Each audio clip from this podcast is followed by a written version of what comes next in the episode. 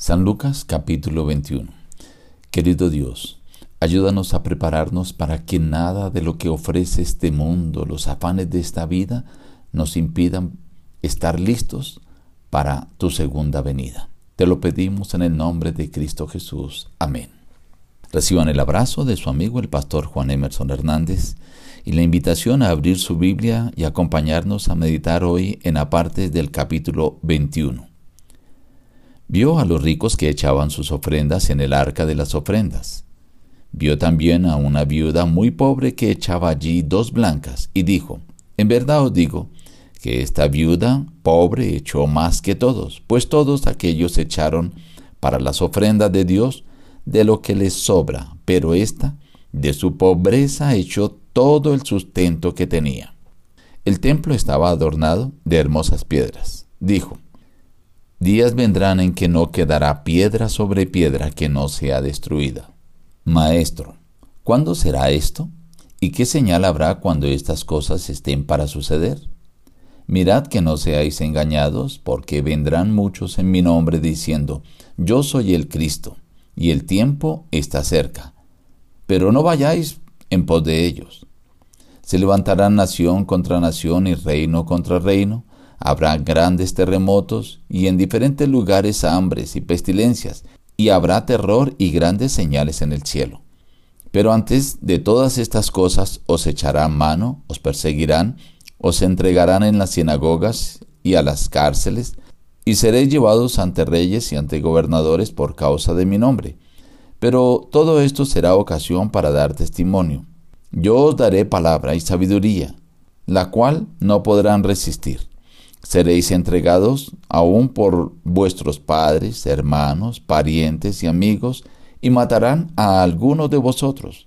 Seréis odiados por todos por causa de mi nombre, pero ni un cabello de vuestra cabeza perecerá. Con vuestra paciencia ganaréis vuestras almas. Pero cuando veáis a Jerusalén rodeada de ejércitos, sabed entonces que su destrucción ha llegado. Entonces habrá señales en el sol, en la luna y en las estrellas y en, la tierra angustia de las gentes, confundidas a causa del bramido del mar y de las olas. Los hombres quedarán sin aliento por el temor y la expectación de las cosas que sobrevendrán en la tierra, porque las potencias de los cielos serán conmovidas. Entonces verán al Hijo del Hombre que vendrá en una nube con poder y gran gloria. Cuando estas cosas comiencen a suceder, erguíos y levantad vuestra cabeza, porque vuestra redención está cerca. Así también vosotros, cuando veáis que suceden estas cosas, sabed que está cerca el reino de Dios.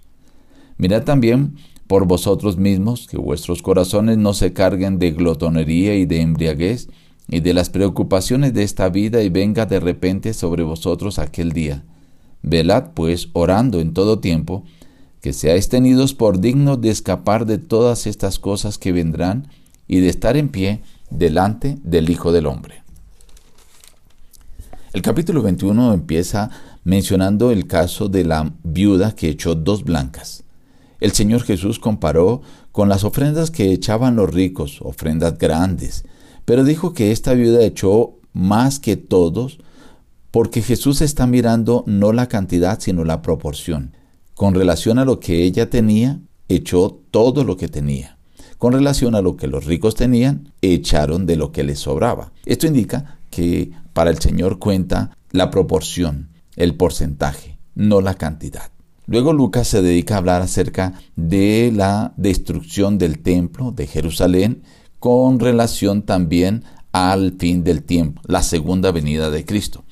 Menciona allí muchos engañadores empezarán a decir, yo soy el Cristo y también el tiempo está cerca. Pero el Señor dijo, no vayáis detrás de ellos.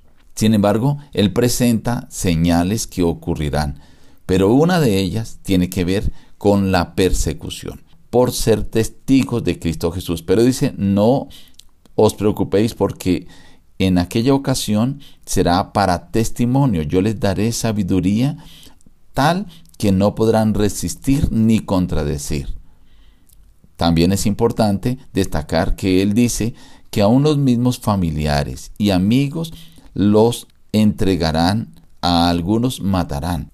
y dice que algunos llegarán a morir. Algo interesante es que dice, pero ni un cabello de vuestra cabeza perecerá. Alguien podría decir, pero si acaba de decir que algunos morirán porque dice que ni un cabello de vuestra cabeza perecerá. Porque aquí está hablando es acerca de la vida eterna o de la muerte eterna. Por eso dice, el que persevere hasta el fin, este será salvo. Aquí lo describe, por vuestra paciencia ganaréis vuestras almas. Pero está haciendo referencia a la perseverancia, a la firmeza.